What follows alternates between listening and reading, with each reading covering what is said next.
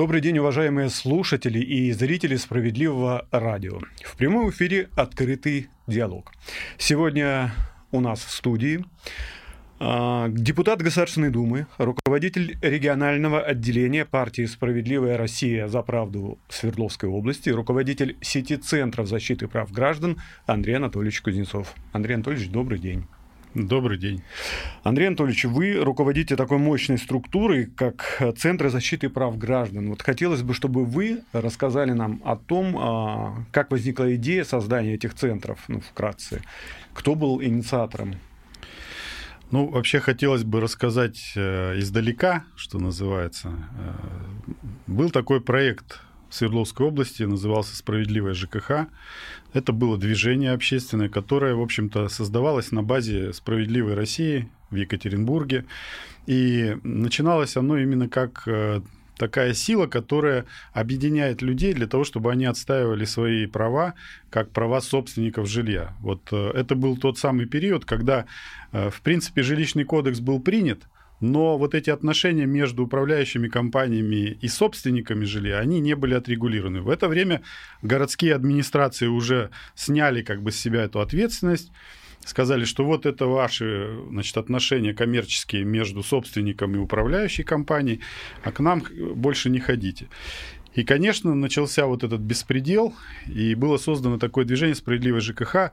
Если коротко, то начиналось это все с вот, использования общего имущества и общедомовых начислений. То есть вот когда человек э, за себя платит, он понимает более-менее, сколько он там электричества нажег, э, сколько воды там и так mm-hmm. далее, как он использует. А когда речь идет о общедомовом имуществе, здесь как бы тайна, покрытая Братская могила. Да. И вот в этой братской могиле была такая тема, как перерасчет за отопление. Э, тогда еще в стране вообще никто не пользовался вот простой очень э, законодательной такой нормой, когда, например, в течение отопительного сезона управляющая компания берет деньги по нормативу с населения, но получает-то она не по нормативу, а по счетчику тепло, да, то есть, условно говоря, в каждом угу. доме. И по итогам отопительного сезона она должна сравнить, сколько по нормативу, ну, например, гигакалорий должно было зайти, и сколько фактически, потому что за бортом температура разная, э, есть теплые дни, есть угу. холодные, и в связи с этим регулировалась вот подача тепла, да, и в конце законодатель предписывал, что вот отопительный сезон кончился, посчитайте и сравните. И вот это сравнение, оно всегда было в пользу жильцов, потому что нормативы у нас, сами знаете, они такие завышенные. Так вот, э, первыми, кто это сделал вообще в стране, это был Екатеринбург, это движение «Справедливая ЖКХ». И мы провели тогда показательный судебный процесс, как сейчас помню, это дом на улице Посадской в Екатеринбурге. Там э, до суда дело дошло, потому что управляющая компания упиралась, э, не хотела выполнять эту норму. Ну, в итоге если мне не изменяет память, там миллион э, двести тысяч рублей, значит, было отсужено что они должны были пересчитать. И вот с этого момента фактически начался пересчет не только в Екатеринбурге, как норма, то есть угу. вообще это норма. Э, это должны были делать управляющие компании сразу. Э, но вот начали только после того, как люди объединились с нашей помощью, дошли до суда и заставили. Вот ну так работает у нас, понимаете? Угу. По-другому не работает. Вот, это, вот этого самосознания, оно формируется только тогда, когда появляется сам собственник вот со своими интересами. И вот здесь тот самый случай. Поэтому вот опыт этого движения, то, как мы объединяли людей, а мы начали создавать домовые советы, когда их еще в законе не было написано. Ну, то есть было понятно, что если общее собрание жильцов это единственный орган управления, то нужно создавать какой-то, ну, все-таки костяк среди э, жилищных активистов, mm-hmm. чтобы в каждом доме была группа, которая за все отвечает, которая может собрать собрание, обсудить какие-то вопросы. В итоге вот мы создавали эти домовые советы, мы их больше тысячи создали только в Екатеринбурге. Это был 2010 год, 2011, 2012. Потом эта норма с нашей подачи появилась уже и в законодательстве. И вот э, опыт этого движения лег в основу того, что было предложено в конечном итоге.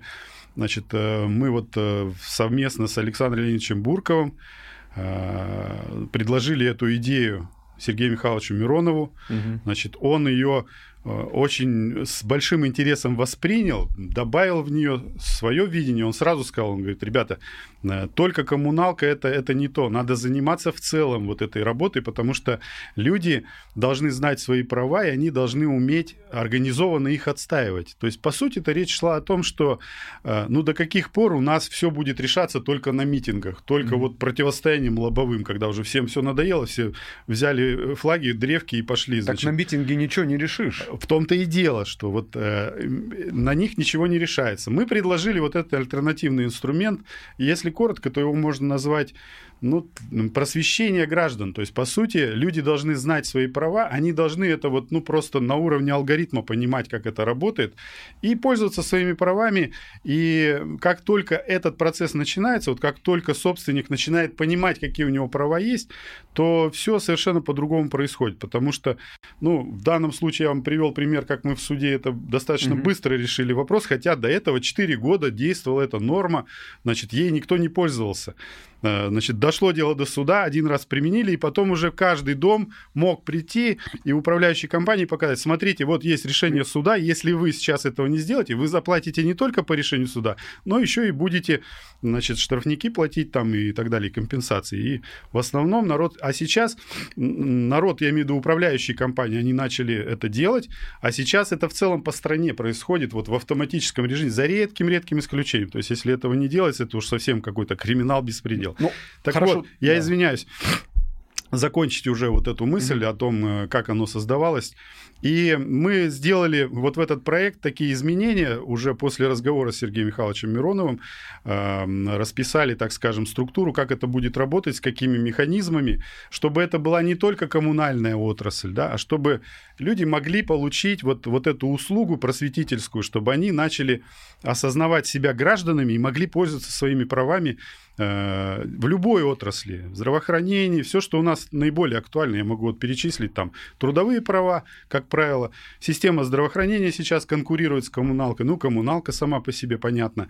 Дальше, э, значит, все, что касается земельного, имущественного права, все, что э, людям навязывается, Э, пользуясь тем, что они не знают своих прав. Вот везде существуют конфликты, и там О вопросах мы, мы еще поговорим чуть попозже. Так, давайте... вот, так вот, Миронов вот эту идею он предложил Путину на встрече в декабре 2014 года. Угу.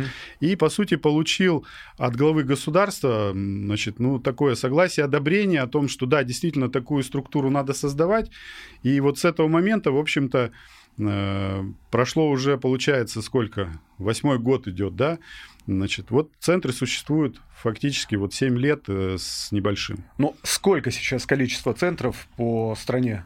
И в каких регионах, э, в каких городах? Ну, я вам сказал про Екатеринбург. В Екатеринбурге, скажем, приемных справедливой ЖКХ в свое время было больше 15, да, только в одном городе. Но mm-hmm. вот этот опыт мы прошли.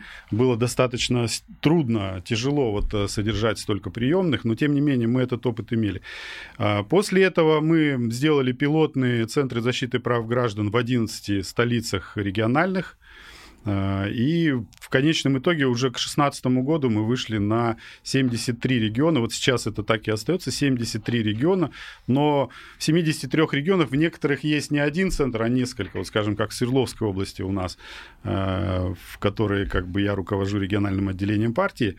А, у нас здесь порядка там пяти центров на сегодняшний момент уже действует. Поэтому в 73 регионах их больше 80 на сегодняшний момент. Ну вот смотрите, у нас э, мы работаем в прямом эфире, э, и здесь уже люди вот задают вопрос. Э, скажите, пожалуйста, почему в нашей стране нужно всего добиваться? Почему сотрудники на своих местах просто не могут добросовестно и грамотно исполнять свои обязанности? Вот прям спрашивает наша подписчица. Очень правильный вопрос и его мне уже задавали неоднократно. Э, вот, знаете, есть такие... Я буду продолжать даже вот эту линию. Некоторые говорят, да не надо ничего делать, надо отдать в руки государства. Пусть государство занимается коммуналкой, и тогда никто там никого воровать там, и обманывать не будет. Я всегда говорю, что, дорогие, неважно, кто будет контролировать э, коммунальную сферу. Важно, что собственник вот жилья, да, он либо пользуется своими правами, либо не пользуется. Если вы, как собственники, не пользуетесь своими правами, вашим имуществом, которое вам принадлежит, то рано или поздно в этом закон жизни. Этим имуществом начинает пользоваться кто-то другой в своих интересах. Вот и все. То же самое здесь. Почему в нашей стране приходится всего добиваться? Потому что у нас очень долгое время государство отвечало за все, и человек, ну, как бы не было собственников, понимаете? Это вот последние там только 20 лет где-то, и это идет очень сложно. То есть человеку очень сложно становиться собственником, потому что он привык, что за него все кто-то где-то решил. Сейчас ситуация другая. Э, пока вы не станете собственниками, пока вы не начнете сами пользоваться своими правами, никто вам их не отдаст. Это закон жизни. Ну, вот. Андрей Анатольевич, ну если отойти от собственности, вернуться вот э, в частности, вот пенсионная э, пенсия у человека неправильно начисляют, пенсионный фонд приходит, э, сдают все документы, их пинает, шпуляет, и вот э, Ростов нам сразу же задает вопрос, а зачем создаются законы, чтобы э, обращаться в центры защиты потом за спасением? Почему чиновники ведут себя так по-хамски? Ну, к сожалению, да, есть такая проблема, как э, вот ну, действительно неисполнение своих обязанностей должностными лицами, когда они нарушают закон. Это происходит по двум причинам. Первое, они сами зачастую неграмотные, не знают законодательства, делают ошибки. И второе, это когда они знают законодательство, но преследуют какие-то другие интересы и поэтому нарушают права граждан. Но я хочу сказать, что в любом случае, э, если человек не обращается и не требует исполнения своих прав, они исполняться не будут. Такова Такова культура взаимоотношений между властью и обществом. Мы ровно сколько позволяем нашей власти делать, ровно настолько она и действует. Если мы ее будем направлять для того, чтобы она выполняла те обязательства, которые прописаны в законах, это одно. Если мы этого не будем делать, она будет заниматься другими вещами. И поэтому э, есть разные формы, я уже вначале об этом сказал. Почему-то считается, что э, власть заставляют в основном через митинги. Так вот, я вам хочу сказать, что как раз благодаря тому, что на митингах ничего не решается, власть привыкла к тому, что она не несет ответственности. Вот сейчас, например, если Э, неправильно посчитали пенсию, да, угу. то есть вот мы подаем в суд, и пенсионный фонд, вот у нас таких случаев, я специально к сегодняшнему разговору статистику подготовил. Вот скажите вот смотрите, цифры. Да. Вот у нас по пенсиям по стране за все это время порядка 26 тысяч человек обратились, и а, обратилось на самом деле больше, но положительно был решен вопрос у 20, почти 26 тысяч ну, человек. Ну, это фантастическая сумма. Это порядка 6 миллиардов рублей, которые у них незаконно были удержаны, недоплачены и так далее. И это все как бы было возвращено людям. Понимаете уровень ответственности власти? То есть, если мы заставили их вот это сделать, когда власть заставляешь, и когда она предметно рублем отвечает по тем обязательствам, которые нужны человеку, то она начинает действовать совершенно по-другому. Там тоже действует механизм. Если чиновник постоянно допускает вот такой ущерб, то, что он все время какие-то незапланированные расходы приходится погашать ущерб э, гражданам, то такого чиновника рано или поздно увольняют. Мы с вами знаем массу примеров по пенсионным фондам, сколько. Кстати говоря, сейчас, благодаря в том числе нашему давлению, э, принято было решение властью о таком мягком упразднении пенсионного фонда. Почему я говорю мягкое упразднение? Потому что их э, два фонда объединили, фонд пенсионный и фонд социального угу. страхования. Это как раз признание того, что пенсионный фонд работал очень плохо, и мы добивались его ликвидации, но вот они сейчас избрали, они, я имею в виду органы власти, э, избрали вот такую форму правительства, да, мы настаивали на ликвидации, чтобы платить напрямую из бюджета, как раз в силу того, что уже очень много примеров имеем, когда чиновники, распоряжаясь народными деньгами, ведь пенсионные деньги это деньги, которые гражданин никому не доверял с ними ничего делать, они должны быть ему выплачены просто в качестве значит, заработанных средств, которые он за все время перечислял. Вот этого не происходит, но это все равно шаг вперед. То, что они уже один фонд э, сделали из этих двух, это уже маленький, но шаг вперед. Дальше мы его ликвидируем. Угу. Скажите, пожалуйста, а если вот от цифр этих отойти, ну не уходя от темы вот э, пенсионных начислений. Я знаю, что интересный был случай в Тагиле, когда там пересчитали э, прям огромному количеству, чтобы не быть голословными, давайте вот это. Да, у нас э, на самом деле более трех с половиной тысяч пенсионных дел только в Нижнем Тагиле было пересмотрено, это в Свердловской области угу. как раз э, Танкоград наш знаменитый, который еще называют Путинградом. Но вот в Путинграде пришлось э, сотрудникам пенсионного фонда в конечном итоге в нашем Центре защиты прав граждан э, посадить своего сотрудника, потому что очередь была такая большая, это был 2016 год, э, что просто парализовалась работа пенсионного фонда в городе Нижнем Тагиле. Соответственно, у нас это было целенаправленно, они посадили сотрудника, и там наш сотрудник и сотрудник пенсионного фонда совместно вот пересматривали эти дела дела. А суть нарушения была очень простая. Когда начисляется пенсия вот по горячей сетке металлургам, да, э, там э, есть два варианта. Значит, и пенсионный фонд, он обязан, значит, э, выбирать для гражданина наиболее выгодный, то есть тот, который дает ему большее количество mm-hmm. начислений. Ну вот, если так коротко сказать, без деталей. В основном, наоборот, сотрудники пенсионного фонда начисляли так, чтобы платить поменьше. И вот когда на, благодаря нашему фонду мы представили информацию через газеты гражданам о том, что вы имеете право пересчитать, Считать. если выбрать себе другой вариант, не первый вариант, не первую сетку, а вторую, и народ например. повалил. Да, и народ повалил. Соответственно, это касается в основном вот таких э, городов, где есть э, горячая сетка э, у пенсионеров. Но, тем не менее, по стране это очень много. Вот видите, здесь, кстати говоря, не только эти случаи, там 26 тысяч, но разные нарушения есть. У нас есть нарушения, когда ну, после вмешательства Центра защиты прав граждан, составления грамотной претензии в пенсионный фонд, перерасчеты были, ну, вот у нас одному гражданину недавно совершенно значит, ему не с того момента назначили пенсию, с которого должны были. И mm-hmm. вот за этот срок, который ему незаконно не платили, ему вернули порядка 350 тысяч рублей. Дорогие друзья, я напомню, что у нас э, работает телефон в студии плюс 7 977 760 0861. Пишите нам а, в WhatsApp и Telegram. Мы с удовольствием ответим на наши вопросы. Андрей Анатольевич, ну, возвращаясь а, к, темам, к теме работы Центров защиты прав граждан, скажите, пожалуйста, как удается собирать, обрабатывать всю вот эту информацию? Идут же не только там проблемы пенсии, с проблемой э, ЖКХ, массово... Я вот могу перечислить просто. Угу. Неисполнение решений судебными приставами огромное количество. Проблемы по благоустройству территории, твердые, э, значит, бытовые отходы, э, проблемы дольщиков обманутых, э, проблема потребительских прав, то есть что-то человек купил в магазине или ему услугу он оплатил, ему не оказали, или переплатил он за эту услугу. Вот буквально недавно была ситуация, когда потребительский кредит человек взял и не глядя подписал документы, да, и в итоге пришлось вмешиваться. И вообще с кредитами очень много историй разных.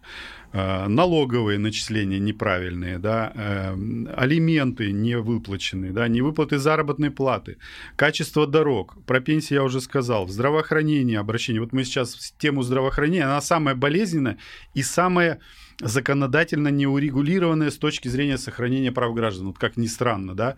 Вот э, в каждой отрасли есть некий надзорный орган, к которому человек может обратиться, например, и защитить свои права. Э, в учреждениях здравоохранения такой структуры нет. Как правило, дело заканчивается либо обращением в прокуратуру, ну вот страховые компании медицинские должны были быть таким органом, но mm-hmm. на самом деле они превратились наоборот в тот орган, который делает все, чтобы как можно больше вытянули с человека и как можно меньше отдать в больницу. Вот что такое страховая медицина. Но это другой вопрос. Ну вот по социальным выплатам мы очень много отдаем информации и людям помогаем. А, значит, человек зачастую не знает, что ему положено, что не положено. Не положено и вот да. приходят и говорят, ну, знаете, ситуация тяжелая, жизненная, не хватает средств на существование семьи. Мы говорим, давайте мы сядем, сейчас посмотрим, что. И начинаем выяснять по семье, у кого какие значит, э, ситуации, э, где-то, может быть, человек Э, не знает, что ему положено, да, и мы ему говорим, вот ты можешь вот сюда обратиться, сюда обратиться, надо, помогаем составить бумагу. То есть вот эта работа, она тоже очень важна. И как вот первый вопрос задавали, а надо ли вообще такие структуры создавать, чтобы законы исполнялись. Угу. Ну, жизнь коллеги показывает, что надо, потому что ну вот живет человек, он не знает, он, он никогда не интересовался этим и попал в трудную жизненную ситуацию. И куда ему идти? Значит, вот приходит к чиновникам, да, у нас были ситуации, э, было положено человеку квартиру, у него, э, насколько я помню, там в семье инвалид был, ребенок с инвалидностью. Так они мало того, что с боями ему эту квартиру дали. А потом еще нашелся какой-то чиновник, Э, вернее, с нашей помощью мы добились, чтобы квартиру они заехали, угу. семья. А потом нашелся еще какой-то чиновник, который нашел какую-то закорючку и сказал, вы знаете, мы им неправильно дали, их надо обратно выселить. Угу. То есть вот даже такие бывает. ситуации бывают.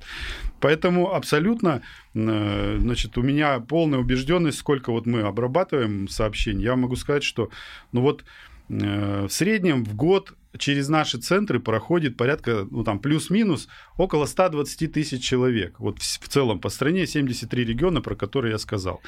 Э, и, конечно, там за 7 лет это уже там более семи сотен, ну, порядка 820, по-моему, где-то тысяч человек мы обращений только обработали. Андрей Поэтому Анатольевич, э, это очень востребовано, я хочу сказать. Давайте вернемся. Все-таки вот смотрите, вы перечислили массу вопросов, с которыми люди идут в Центры защиты прав граждан. Как это все аккумулировать, обрабатывать и знать и отвечать на все эти вопросы? Как это работает? Это же сложно. Ну, смотрите, нас э, некоторые вообще не понимают. Они думают, что это такая юридическая контора, в которую ты пришел, угу. и, значит, они тебе там начали.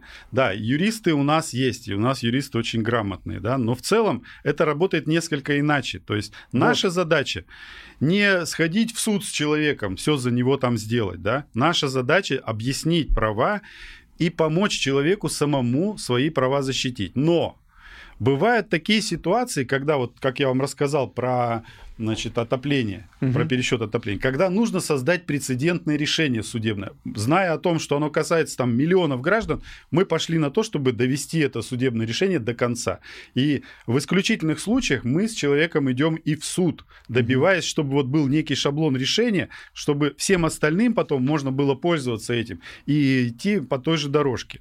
Но в целом мы занимаемся просветительской работой, то есть человеку все объясняем, разъясняем и помогаем составить документы. Причем хочу подчеркнуть, что все это делается абсолютно бесплатно. Вот. Значит, вот. Э, никто, Много вопросов ни в каких центрах э, никакой платной услуги не может э, требовать, даже если такие сигналы вдруг появятся. Но у нас, слава богу, сотрудники очень все порядочные, да. Мы очень внимательно следим за кадровой работой, и в этом плане нет проблем. Бывает, когда люди сами приходят, они говорят, вот нам надо, чтобы вы в суд сходили, угу. а, но когда при таком потоке обращений ты с каждым каждым бесплатно в суд не сходишь. У нас все-таки сотрудников-то не так много, там, ну, в лучшем случае 2-3 э, специалистов в Центре защиты прав граждан, которые могут там сходить э, в судебном заседании и защищать интересы. Поэтому, конечно, они не могут, но Э, справочную какую-то информацию предоставить, они могут, куда там они еще дальше могут обратиться. Но в целом наша э, служба, она не берет никаких денег, это угу. все бесплатно. Ну вот скажите, тему проработали, например, там, да, пенсионное накопление, там, э, пенсии. А потом во что это выливается? Есть ли какая-то инструкция, чтобы вот можно Для было... того, чтобы было более-менее понятно сразу, я хочу назвать сейчас адрес в сети интернет справедливо дефис центр, вот прям на кириллице, справедливо дефис центр .рф, это сайт наших центров защиты прав граждан, всей нашей сети. Угу. Значит, э, там э, вы увидите несколько разделов, Э, например, есть как бы новости вот такие самые яркие на сегодняшний момент из самых разных регионов. Что происходит в центрах защиты прав граждан? То есть какие на данный момент решаются вопросы. А, и вот эти все положительные решения, они формируются в дальнейшем в подготовку таких методических инструкций. Мы их называем кейсы. Угу. То есть это когда ну, кейс это английское чемодан, да, то mm-hmm. есть все собрано в одном чемодане по одной теме. Вот такой кейс, например, по пересчету пенсии есть. Например, есть э, брошюры, э, например, как взять кредит, льготный кредит для строительства на селе, да, очень актуальная такая mm-hmm. тема. Немногие знают, например, что сейчас существует льготное кредитование, ипотеку можно взять там под 3% и построиться на селе, да. Э, вот как это сделать, что, куда обратиться, какие бумаги заполнить, все это есть вот в этом, значит, Э, соответствующей методической брошюре, так называемом кейсе. У нас их подготовлено больше 400 уже вот угу. по типовым ситуациям, которые наиболее востребованы гражданами. Все это тоже на сайте, можно посмотреть раздел, есть раздел ЖКХ, есть раздел кредиты, есть раздел социальная помощь там и так далее.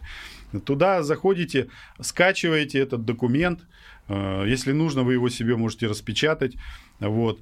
То есть это для самостоятельного использования у нас э, ну, в, в огромном количестве. Мы следим за тем, как люди пользуются вот этой просветительской литературой. она подготовлена для распечатки, можно посмотреть в электронном виде. У нас очень много скачивают их. И вот если после этого у человека еще возникли какие-то дополнительные вопросы, он может прийти в центр, э, записаться к сотруднику, он может онлайн это сделать, кстати ну говоря. Ну вот, если в регионе нету центра. Если как человек живет где-то в глубинке, где-то в малом городе, пожалуйста, у нас на сайте есть сама возможность записаться электронно, запросить, вот тебя поставят в очередь э, на определенное время, и потом по значит, программам связи Пожалуйста, здесь и Telegram, и WhatsApp, и Viber, все это работает. Пожалуйста, можно и видеоконсультацию получить, на самом деле, если записаться на видеоконсультацию. То есть сегодняшние средства связи позволяют не обязательно человеку приходить в офис, стоять там где-то в очереди и так далее. Он может это все сделать из дома. Другая mm-hmm. проблема, что у нас очень многие люди, кто обращаются, они не владеют современными средствами да, связи. Да, да, да. Ну, для таких у нас мы либо просим обратитесь к, к своим родственникам более молодым, там, например, кто больше так на ты с техникой, да, и там бывает так, что бабушка обращается по квитанции за ЖКХ, а внучок, скажем, помогает ей э, установить связь и провести эту видеоконсультацию. Такие случаи тоже есть. Но у кого нет возможности, пожалуйста, переходите в центры э, уже, как говорится, лицом к лицу, пообщаться, в принципе, без дела никто не сидит. У нас и таких людей много, и кто в онлайне тоже очень много. Андрей Анатольевич, а есть ли какие-то центры, которые вы бы отметили по стране, которые больше всего куют побед, как говорится? Ну, я вот отвечаю за Свердловскую область, как бы более, так скажем, внимательно, как руководитель местного отделения партии и как депутат, который избран от Свердловской области и от Пермского края. Эм, я могу сказать, что у нас э, в Свердловске такой многофункциональный, в Екатеринбурге угу. многофункциональный такой центр защиты прав граждан. И не только потому, что много обращений, много, так скажем, позитивных результатов, но вырабатываются такие решения нестандартные, которые, может быть, в других регионах еще только-только начинают э, осваивать. Да? И вот в этом плане и в Екатеринбурге центр, он для многих регионов нашей страны, вот я приводил пример по отоплению, по пересчету за отопление, э, то есть э, положительное решение, которое было использовано потом по всей стране. Ну вот сейчас я могу сказать, что, например, по ветхому жилью у нас э, ну. появились такие наработки достаточно серьезные в Екатеринбургском центре. Э, у нас э, есть победы по вот кредитным историям, когда люди подписывают не глядя ну, какие-то ну, документы. Ну давайте к этим историям и перейдем. Я знаю, что вы открыли буквально недавно в Свердловской области еще а, три центра защиты прав граждан. И в Тагиле в Тагиле мы присутствовали тоже, когда вы выезжали на место, э, в жилье, в дом разрушенный. Это вообще страшно было смотреть. Да, улица Боровая, 37, э, такой многострадальный дом. Там, в принципе, все, кто имел возможность оттуда уже съехали. Э, но вот три семьи осталось, причем две семьи с детьми. Значит, и вот одна семья, где с пожилой женщиной дочь живет вместе. И они приходили к вам на прием. Что дальше? Вот они пришли. Ну, что дальше? Ну, первым делом, конечно, я поехал туда посмотреть. Вот угу. что это, чтобы, знаете, бывает так, со слов люди одно там говорят, начинаешь выяснять. Угу. Конечно, то, что я увидел, это меня... Э, ну, я много видел разных вещей в своей жизни. Э, и войну, и разрушенный Грозный видел. Но там, понимаете, это когда проявление войны. А вот когда ты приходишь Э, вот ветхое жилье, причем, знаете, это дома, которые когда-то были очень хорошими домами, то есть это квадратные квартиры с высокими потолками, с большими просторными окнами, значит, где без лифта можно существовать, это, значит, 2-3 этажа, сделано все для людей, и, и это приведено в такое состояние, когда кругом плесень, грибки, обваленные крыши, то есть человек выходит из своей квартиры, а в коридоре у него проломленный потолок, и оттуда, значит, снег с дождем идет. То есть вот в таких условиях у нас в 21 веке в Путинграде как бы люди живут, да, и, конечно, э, ну, просто ничего, кроме стыда, ты за это испытывать не можешь. Тем более, что, ну, пусть я представитель оппозиционной партии, да, но я все равно депутат. Я понимаю, что людям не важно, кто это, как за это должен отвечать. Они видят, что вот вы власть, вы все в этом виноваты, да.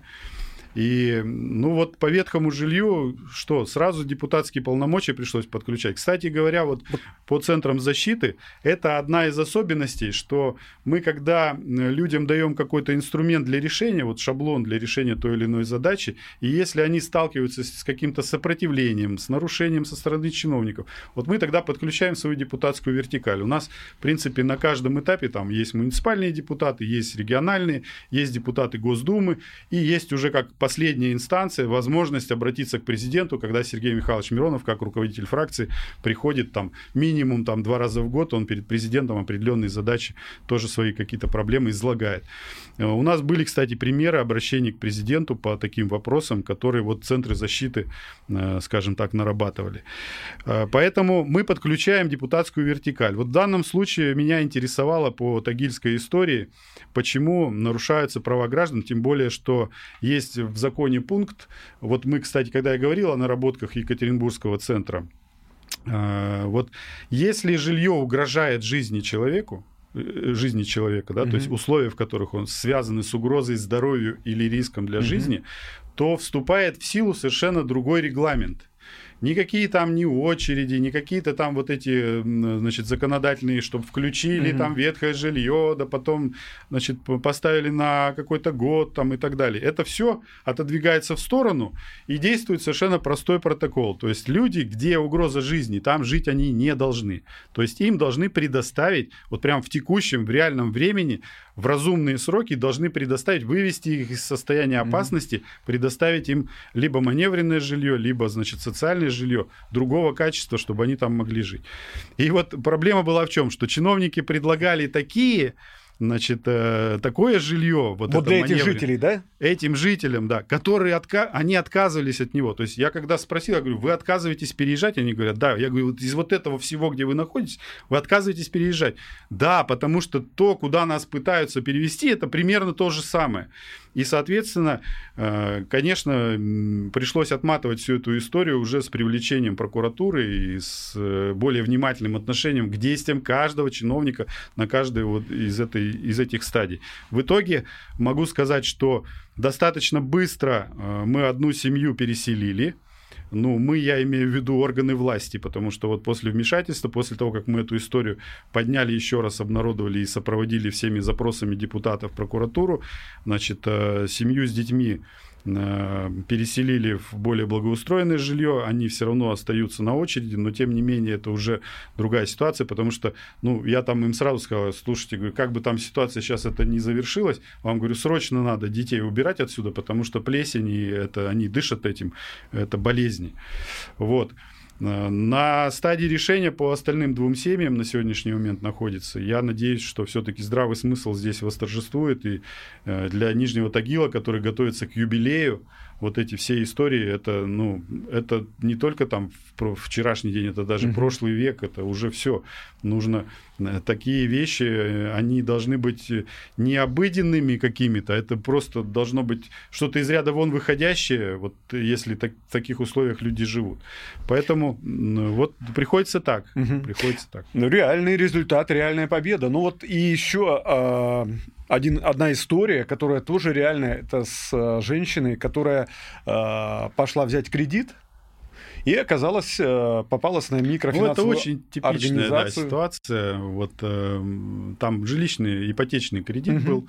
Не хватало женщине для того, чтобы его выплатить. Она обратилась в так называемый коммерческий потребительский кооператив, то есть тот, который предоставляет услуги э, займа. Значит, и вот э, там, не глядя, подписала такие бумаги, которые ей на словах одно, вот так ее не то чтобы очаровали, но люди доверчивые, привыкли, угу. что с ними поступают по закону, да. Э, и без задней мысли, значит, не стала вчитываться, то есть на словах ей объяснили, она подписала, начала выплачивать. И в итоге э, вместо 260 тысяч которые она должна была заплатить, вот то, та сумма, которую она брала, она должна была вот на 260 тысяч заплатить. Э, в итоге пришлось 400 э, с лишним. Э, и обратилась-то она к нам. Она потом поняла, что она сама виновата. Знаете, есть люди такие вот, они, ну, я виновата, значит, я вот куда я пойду, кто мне поможет. Вот.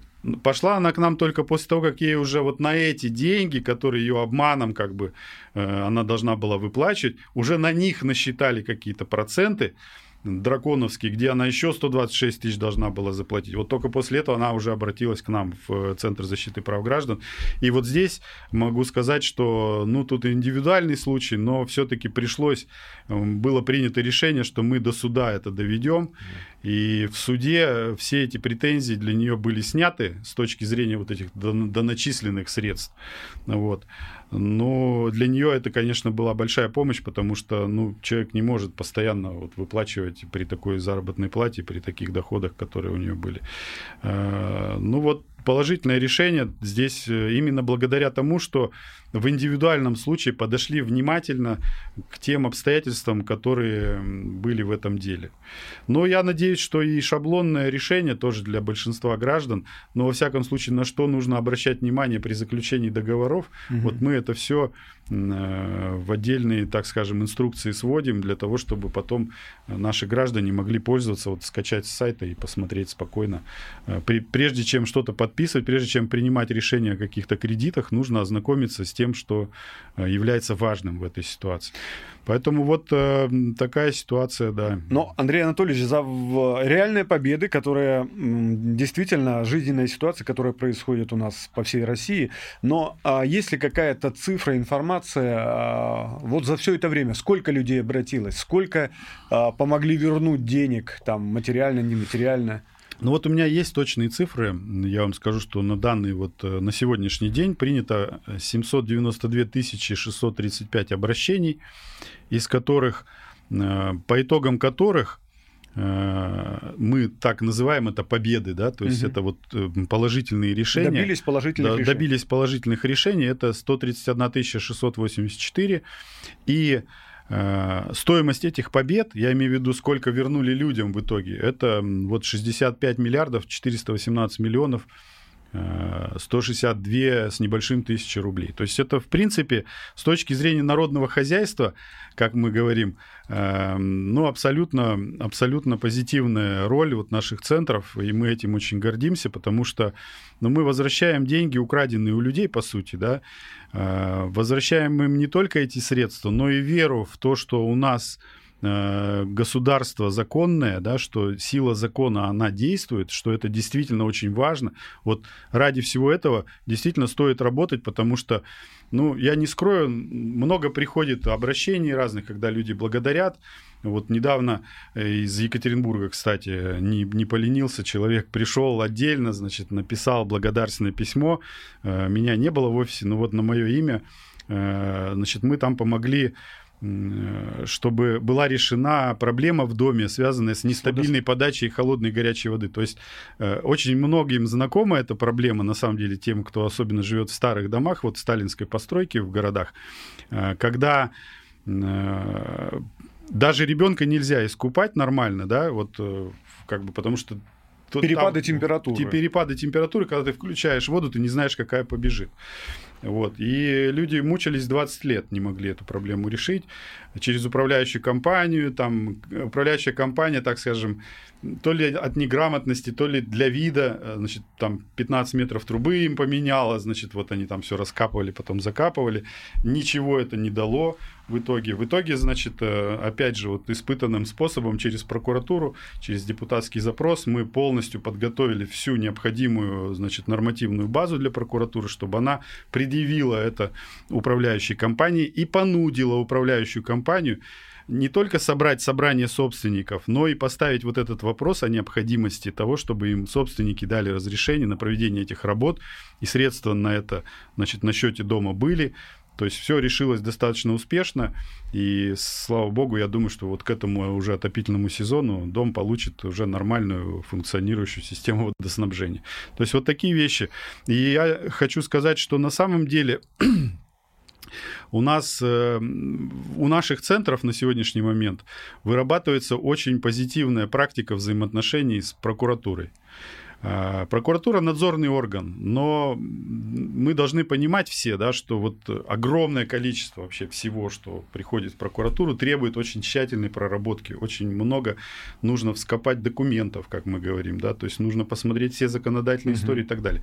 Прокуратура орган, ну, он, конечно, большой, но в масштабах тех проблем, которые поступают, э, не до всего тоже, давайте будем прямо говорить, руки доходят. Тоже есть свои приоритеты, есть вещи, как бы связанные с безопасностью там и так далее далее, и так далее.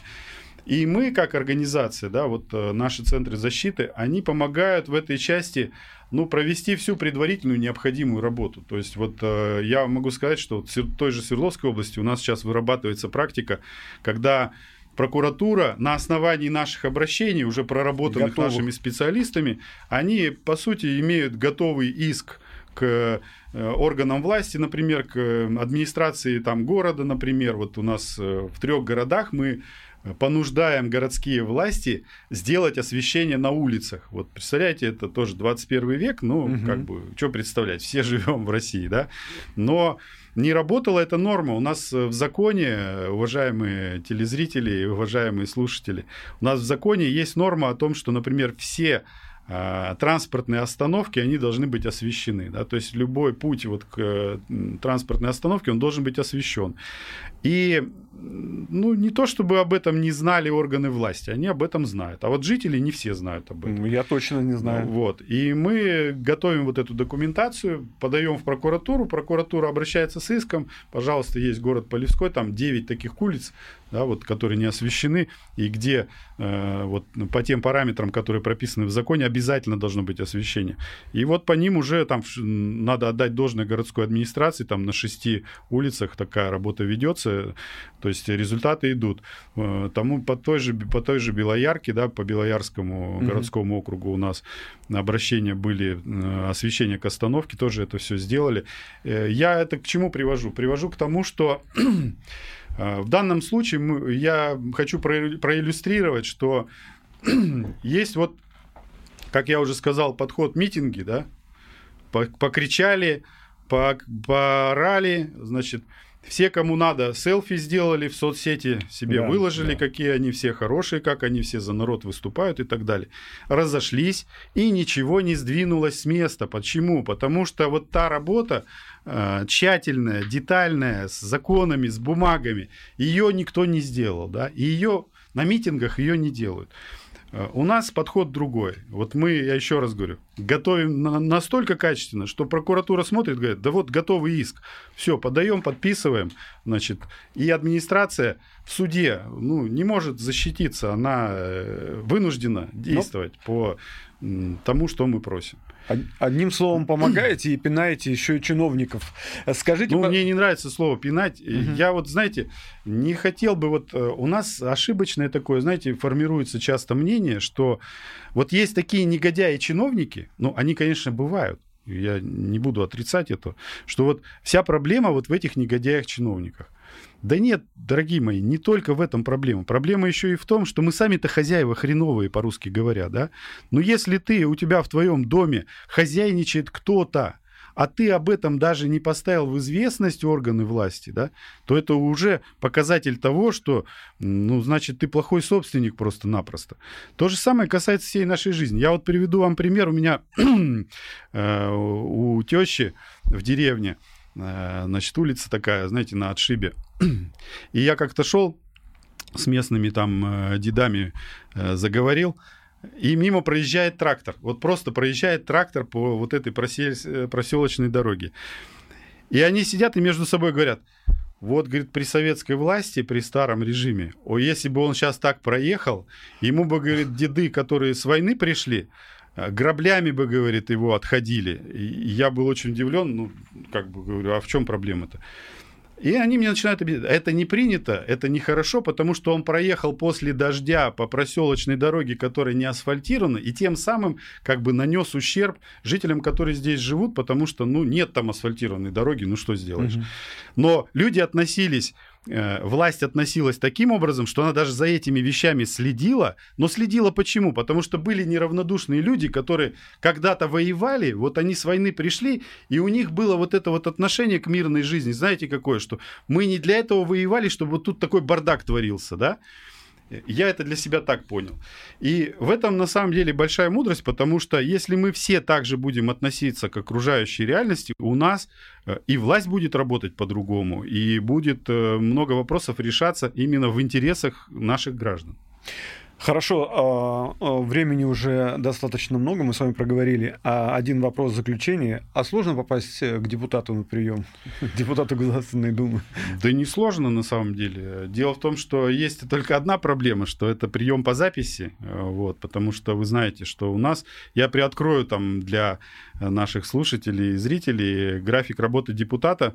Э, как правило, это три недели пленарные, то есть это недели, когда идут заседания Государственной Думы и рассматриваются законопроекты. Вот у нас, например, в течение одного дня может рассматриваться там, ну, от 30 до 70 законопроектов различных, да, э, в которых ты обязан принимать участие. Значит, здесь ты не можешь никому передать свой голос. Более того, если отсутствуешь, то это идут штрафы. Э, депутаты, которым важно, значит, э, которые живут на, на зарплату депутатскую, это очень важно, потому что если ты не прибыл на заседание, тебя могут оштрафовать. И вот три недели это работа именно парламентская, именно заседание, и между э, днями заседаний, где рассматриваются законопроекты, идут, идет работа в комитетах, потому что прежде чем тот или иной законопроект попадет на рассмотрение депутатов, общее голосование, его должен проработать специальный комитет, к которому угу. это относится. Вот я, например, закреплен за комитетом по социальной политике и делам ветеранов.